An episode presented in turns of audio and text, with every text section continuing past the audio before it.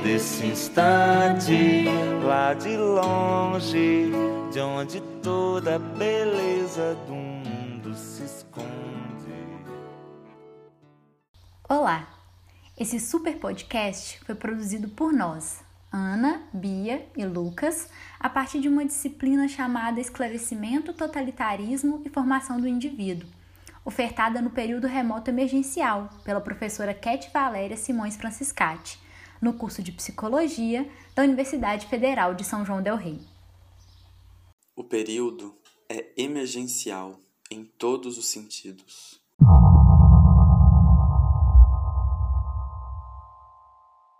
Você se lembra? Você se lembra? Lembra do quê?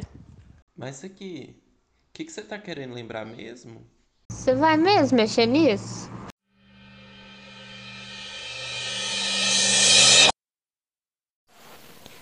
Perto do Tão.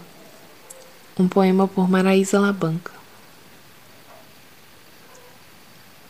As crianças brincam de atirar objetos ao fogo. As crianças brincam de morrer sob os lençóis. Sob os lençóis. Elas estão a sós. Elas não se lembram do esquecimento. Elas ainda não soletram a ruína. Elas agora dançam com os lençóis. Dançam elas com a morte? O medo chegaria depois. Elas cantam. Quem suporta mais o olhar? Balbuciam. Não sabem o que dizem. Depois será o tempo, repetem. E tudo repetem. Que o mundo começa a lhes entrar pelas unhas, como se fosse ele que nascesse com elas. O poema se abre e se fecha. Elas não sabem, mas o mundo as abandonará em breve.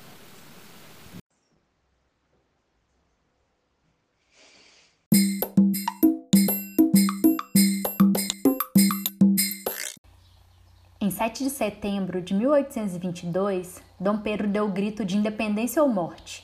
Sabe aquela imagem do homem em cima do cavalo, sozinho, de arma na mão?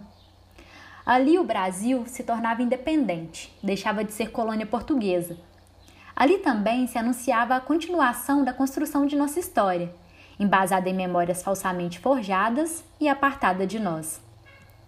A independência do Brasil é resultado do desgaste da relação entre a corte portuguesa, que chegou em nosso país, e as elites que aqui já residiam, sobretudo a do Sudeste. No acirrar dos conflitos e na tentativa de não mexer tanto nas estruturas de privilégio, um acordo é feito entre Brasil e Portugal. Uma declaração de independência foi redigida e enviada junto a outras cartas a Dom Pedro, que se inteira da situação e dá o grito do Ipiranga, que os historiadores se questionam se de fato existiu. Fato é que, diferentemente dos demais países da América do Sul, que se organizaram em repúblicas, o Brasil deixa de ser colônia para se tornar uma monarquia. Uma monarquia devedora, já que Portugal cobrou uma indenização de 2 milhões de libras do país. Dentre inúmeros privilégios que as elites desejavam manter, estava a escravidão, uma das principais condições para a acumulação primitiva do capital. Também uma das condições para a criação de uma história imperial, europeia, de um Estado sem nação e processo sem povo. Escravidão que só foi abolida mercantilmente em 1888, sendo o Brasil o último país a realizar tal feita. Abolição que deixou as elites agrárias do país extremamente insatisfeitas e que, assim, aderiram ao golpe republicano, não por acreditarem no projeto, até porque o próprio líder era um defensor da monarquia. Dessa forma, junto à crise econômica, insatisfação da Igreja Católica, do Exército e da recente classe média urbana, temos nosso primeiro golpe militar. No dia 15 de novembro de 1889, tem início a República Federativa Presidencialista, marcando a figura de Marechal Deodoro da Fonseca como responsável pela efetiva proclamação e como primeiro presidente da República Brasileira em um governo provisório. Deodoro foi creditado como herói da Guerra do Paraguai. A despeito de historiadores apontarem que em batalha apresentou-se um exército extremamente despreparado, os militares começam a se verem e se fazerem vistos como defensores da pátria brasileira. Mais um golpe, e não seria o último. Em seu primeiro ano como presidente eleito, indiretamente, Deodoro decretou estado de sítio, autorizando o exército a cercar a Câmara e o Senado e a prender políticos oposicionistas. Em 1930, o resultado das eleições, que já, vinham, que já vinha sendo fraudulento, foi afraudado e o candidato Júlio Prestes foi eleito novo presidente. Mas dessa vez a oposição não aceitou a fraude e temos mais um golpe em que Getúlio Vargas assume como novo presidente, também eleito indiretamente. Esse mesmo Getúlio, que amparado em falsas ameaças comunistas e apoiado pelas Forças Armadas, fechou novamente o Congresso em 1938. Saltamos a 1964 em que os generais, com apoio dos grandes proprietários rurais, a burguesia industrial paulista, uma grande parte das classes médias urbanas e o setor conservador e anticomunista da Igreja Católica, aquela que promoveu a famosa Marcha da Família com Deus pela Liberdade, instalaram o Supremo Comando Revolucionário e escolheram, por meio do ato institucional número 1, Marechal Humberto Castelo Branco para presidente. Outros atos institucionais estavam por vir. O revezamento no poder entre cinco militares ao longo dos anos foi se dando mediante cada vez maior acirramento, perseguição e mortes. Ditadura que só tem fim em 1985, após, assim como outros regimes militares latino-americanos, a ditadura brasileira entrar em decadência, com estagnação da economia, hiperinflação crônica e níveis crescentes de concentração de renda e pobreza. O governo aprovou uma lei de anistia para os crimes políticos cometidos pelo e contra o regime. As restrições às liberdades civis foram relaxadas e então eleições presidenciais indiretas foram realizadas. Apesar de o combate aos opositores do regime ter sido marcado por torturas e mortes, as Forças Armadas somente admitiram oficialmente que poderia ter havido tortura e assassinatos pela primeira vez em setembro de 2014, em resposta à Comissão Nacional da Verdade. O documento, assinado pelo ministro da Defesa Celso Amorim, menciona que o Estado brasileiro já reconheceu a ocorrência das lamentáveis violações de direitos humanos ocorridas no passado. No entanto, apesar das várias provas, os ofícios internos da Marinha do Brasil, do Exército Brasileiro e da Força Aérea Brasileira foram uníssonos em afirmar que em suas investigações não encontraram evidências que corroborassem ou negassem a tese de que houve desvio formal de finalidade no uso de instalações militares. Em maio de 2018, o Departamento de Estado dos Estados Unidos divulgou um memorando, datado de 11 de abril de 1974, que havia sido enviado pelo diretor da CIA para o então secretário de Estado. O documento revelou que a cúpula da ditadura não apenas sabia, como também autorizava as torturas e assassinatos. Estima-se que houve centenas de pessoas, entre mortos e desaparecidos, durante o regime além de um genocídio de cerca de 8,3 mil índios.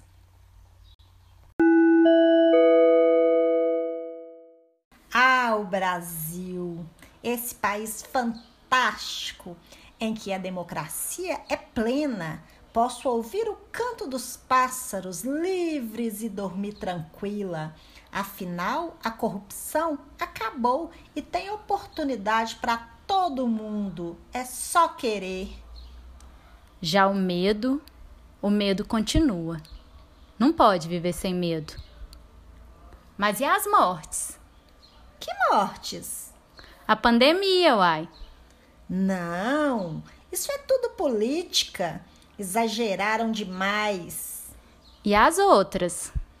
Que outras? Não pretendemos dar aula de história. Há muita gente com muito mais propriedade para isso. A tentativa aqui é retomar alguns fatos históricos que mostram como a sociedade brasileira funda-se sob domínio, violência e exploração. Uma sociedade de base totalitária que alimenta a fantasia de um militarismo de sucesso e glória, de uma ditadura que se encerra sob acordo, em que não há reconhecimento e punição de culpados, em que milhares de famílias sequer puderam chorar seus mortos. É referindo-se a essa história que Marilena Chauí, aquela escritora, filósofa, professora superpremiada da USP, vai dizer que nossa sociedade é autoritária, hierárquica e oligárquica, em que a ideia de democracia como forma social passa longe.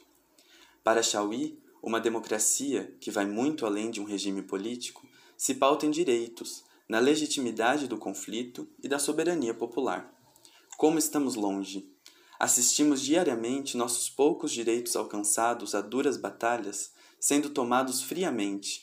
Assistimos o clamor pelo aniquilamento total de qualquer conflito, de qualquer respiro de diferença, de toda contradição. Mas e o povo? E o povo?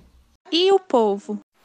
Para pensar no povo, é bom voltar a Irai Carone e os autores que ela vem movimentando, principalmente Teodoro Adorno. Que Adorno, menina? Teodoro Adorno foi um dos grandes filósofos alemães que compõem o que se convencionou chamar de primeira geração da Escola de Frankfurt. Você já deve ter ouvido falar em teoria crítica da sociedade. Esse autor traz grandes contribuições para pensarmos o eixo indivíduo, sociedade e cultura, e propõe, de forma a iluminar e tornar mais completa sua teoria da sociedade, uma psicologia social analiticamente orientada. Esse homem tá velho, tá não, gente?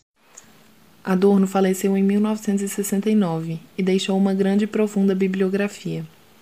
Na contramão da desatualização de suas teorias, que sinalizaria a superação material da barbárie e a consolidação do projeto de esclarecimento e emancipação, o que vem sendo observado é a intensificação dos processos de dominação, violência e semi-formação, o que o torna um autor bem atual e tão importante para pensar nosso tempo.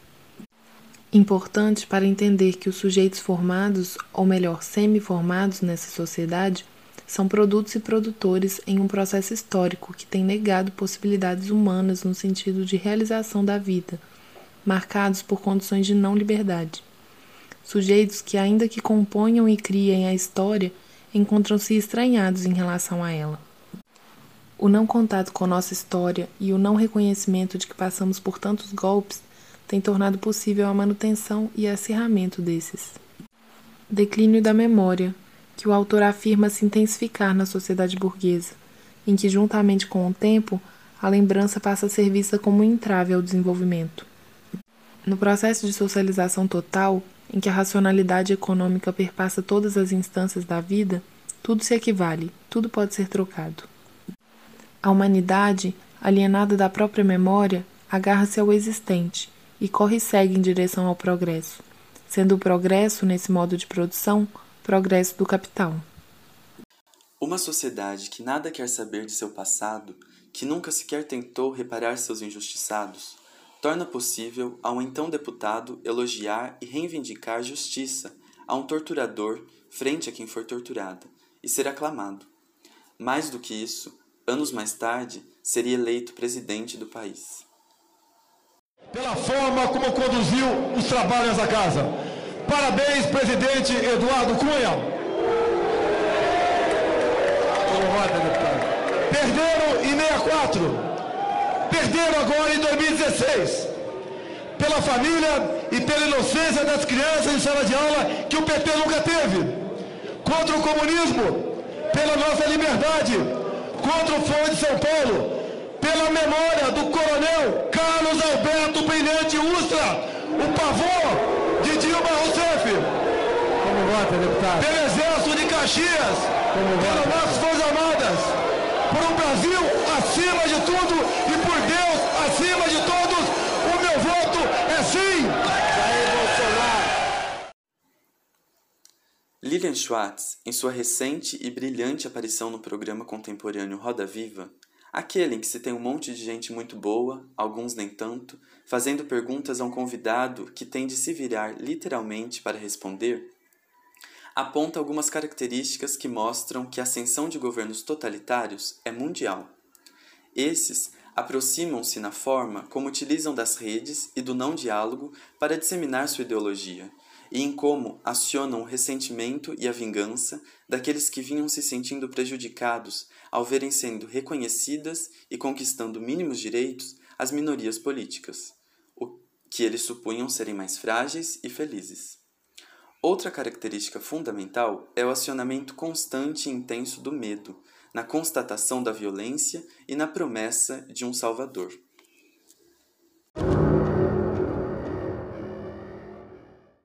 Para nós, que vivemos na constante iminência de um golpe, podemos estar encarando um golpe diferente dos que já conhecemos.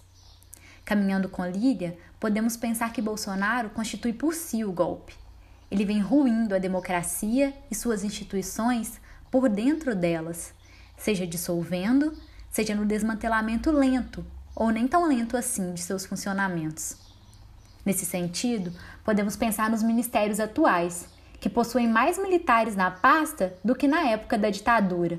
Sim, aqueles velhos militares daquela construção gloriosa de que falamos antes. Esses que vão se mostrando cada vez mais incompetentes para com o projeto democrático de sociedade e extremamente competentes para com o projeto de governo posto. Comprometidos para com o projeto neoliberal de Estado. Projeto que sequer traz conservadorismo, Projeto que é de destruição total. Projeto que Adorno já assinalava como extremamente perigoso. Para ele, a sobrevivência de características fascistas dentro da democracia torna-se mais ameaçadoras do que as que se colocam contra a democracia. A corrosão por dentro é objetiva e só vem sendo possível graças às condições materiais favoráveis. Dentre infinitos exemplos, podemos pensar no pronunciamento de 17 de janeiro deste ano, em que o então secretário da Cultura, Roberto Alvim, faz um pronunciamento em rede nacional utilizando citações de Goebbels, ministro da propaganda na Alemanha nazista. Mais um golpe, um presságio do duro ano que estava por vir. A cultura é a base da pátria. Quando a cultura adoece, o povo adoece junto. E é por isso que queremos uma cultura dinâmica, mas ao mesmo tempo enraizada na nobreza de nossos mitos fundantes. A pátria, a família, a coragem do povo e sua profunda ligação com Deus amparam nossas ações na criação de políticas públicas. As virtudes da fé, da lealdade, do alto sacrifício, e da luta contra o mal serão alçadas ao território sagrado das obras de arte. Nossos valores culturais também conferem grande importância à harmonia dos brasileiros com sua terra e sua natureza, assim como enfatizam a elevação da nação e do povo acima de mesquinhos interesses particulares. A cultura não pode ficar alheia às imensas transformações intelectuais e políticas que estamos vivendo. A arte brasileira da próxima década será heróica e será nacional. Será dotada de grande capacidade de envolvimento emocional e será igualmente imperativa, posto que profundamente vinculada às aspirações urgentes do nosso povo ou então não será nada. A partir desse discurso e dos acontecimentos posteriores a ele, podemos perceber muitos elementos anteriormente já utilizados que procuram construir uma ideia de civilização, de pátria, de nação. São elencadas algumas palavras reveladoras do sentido que se busca impor, como fizeram movimentos totalitários de outrora. Mitos fundantes, pátria, família, Deus. Elementos que, pelo seu caráter mítico, não permitem a observação de suas contradições históricas. é posto, pelo ex-secretário da Cultura, um caminho inequívoco a uma sociedade marcada pelas diferenças e resistências frente ao que é hegemônico. Assistir ao pronunciamento de Alvim nos remete a algumas características da propaganda fascista discutidas por Adorno em 1946. Uma delas é substituir o fim pelos meios, transformando a própria propaganda em um fim último. Não se especifica a pátria ao ser alcançada, ou seja, fala-se sobre um movimento de transformação sem indicar o resultado que se deseja. É a performance do ritual que se realiza e se mostra como fim. Além disso, Alvin fala, em vídeo, sobre autossacrifício e elevação do povo acima de interesses mesquinhos e particulares, o que representa a integração da parte ao todo, que faz com que as pessoas defendam interesses que não são necessariamente os seus próprios.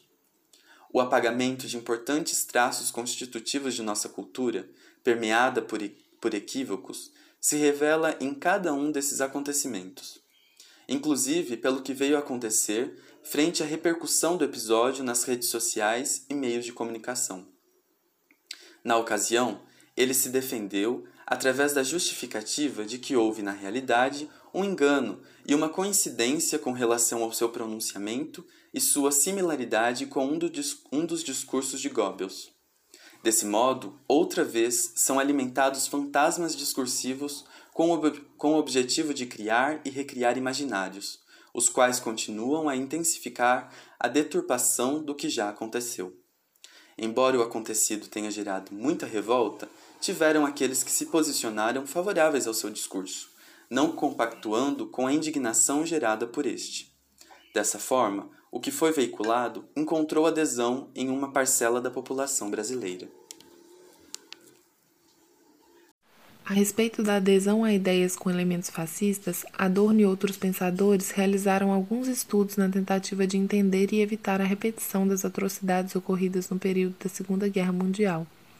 Para Adorno, para além de entender como e por que tudo aconteceu, era importante compreender qual a configuração psicológica requisitada para que se tornasse possível a ascensão do fascismo e o extermínio em massa. No texto O que significa elaborar o passado, o filósofo em questão discute algumas características da estrutura de personalidade autoritária, como a identificação com o poder independentemente de seu conteúdo e a ausência de aptidão à experiência.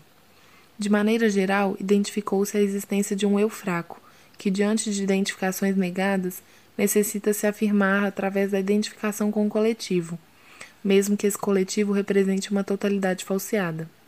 Isso explica os movimentos de massa, principalmente aqueles de caráter totalitário, que possuem como objetivo a homogeneização de quem os integra e das mediações que existem, sendo esse seu caráter totalizador.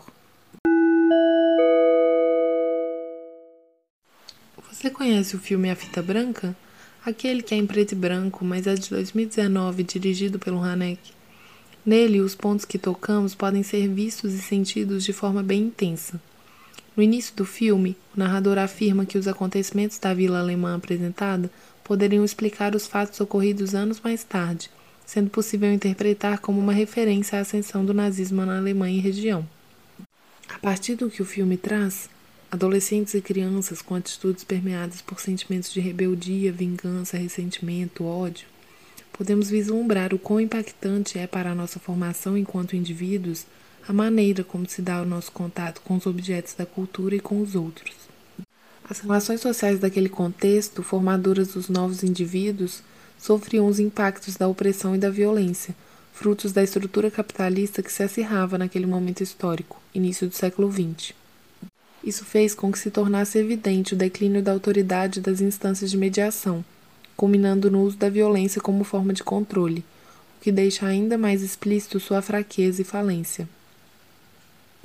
De acordo com Adorno e seus estudos mediados por outros tantos pensadores, seria essa crise com relação à autoridade e o sentimento de desalento que ela demonstra, bem como sentimentos advindos da violência no corpo e no espírito e da coerção utilizada na educação, um dos principais fatores que explicam a identificação cega com o poder que havíamos comentado. Mas por que trazer elementos de um filme que retrata uma vila alemã no início do século XX é importante para pensar o Brasil de hoje. É triste, mas verdade, que a humanidade tem se reinventado pouco, sem superar aquilo que nos tem violentado, dominado, oprimido. E que tudo isso vem se atualizando e encontrando novas formas de se fazer presente. Pois enquanto não conseguirmos encarar aquilo que está na nossa história, é doloroso e que está marcado em nossos corpos e espírito como cicatrizes, não vão existir novos movimentos em direção a um outro caminho que não aquele que temos escolhido. No esforço de tentar uma elaboração de nosso passado, seria possível lembrar que somos promessa de sujeito histórico, lembrar do que poderia ser diferente, do que tem nos enfiado unha e goela abaixo e aquilo que engolimos de boa vontade, de que a luta por libertação é pela libertação de todos, que o medo precisa ser acolhido e elaborado e que a tarefa é coletiva. É preciso lutar e debater-se contra a correnteza, para não paralisar diante do perigo, para tentar não repor com mais violência aquilo que nos violentou, para reconhecer em nossas marcas aquilo que nos tem feito imitar e dançar com a morte, para que a resistência venha com a consciência de quem sabe há tempos que nós e o mundo viemos mutuamente nos abandonando. Sabendo que nada mais há de ingênuo e que até a árvore que floresce é mentirosa diante das condições materiais que vivemos, vale lembrar o enredo da mangueira. É na luta que a gente se encontra. Eu quero lembrar. Eu quero lembrar. Eu preciso lembrar. Tenho medo de esquecer.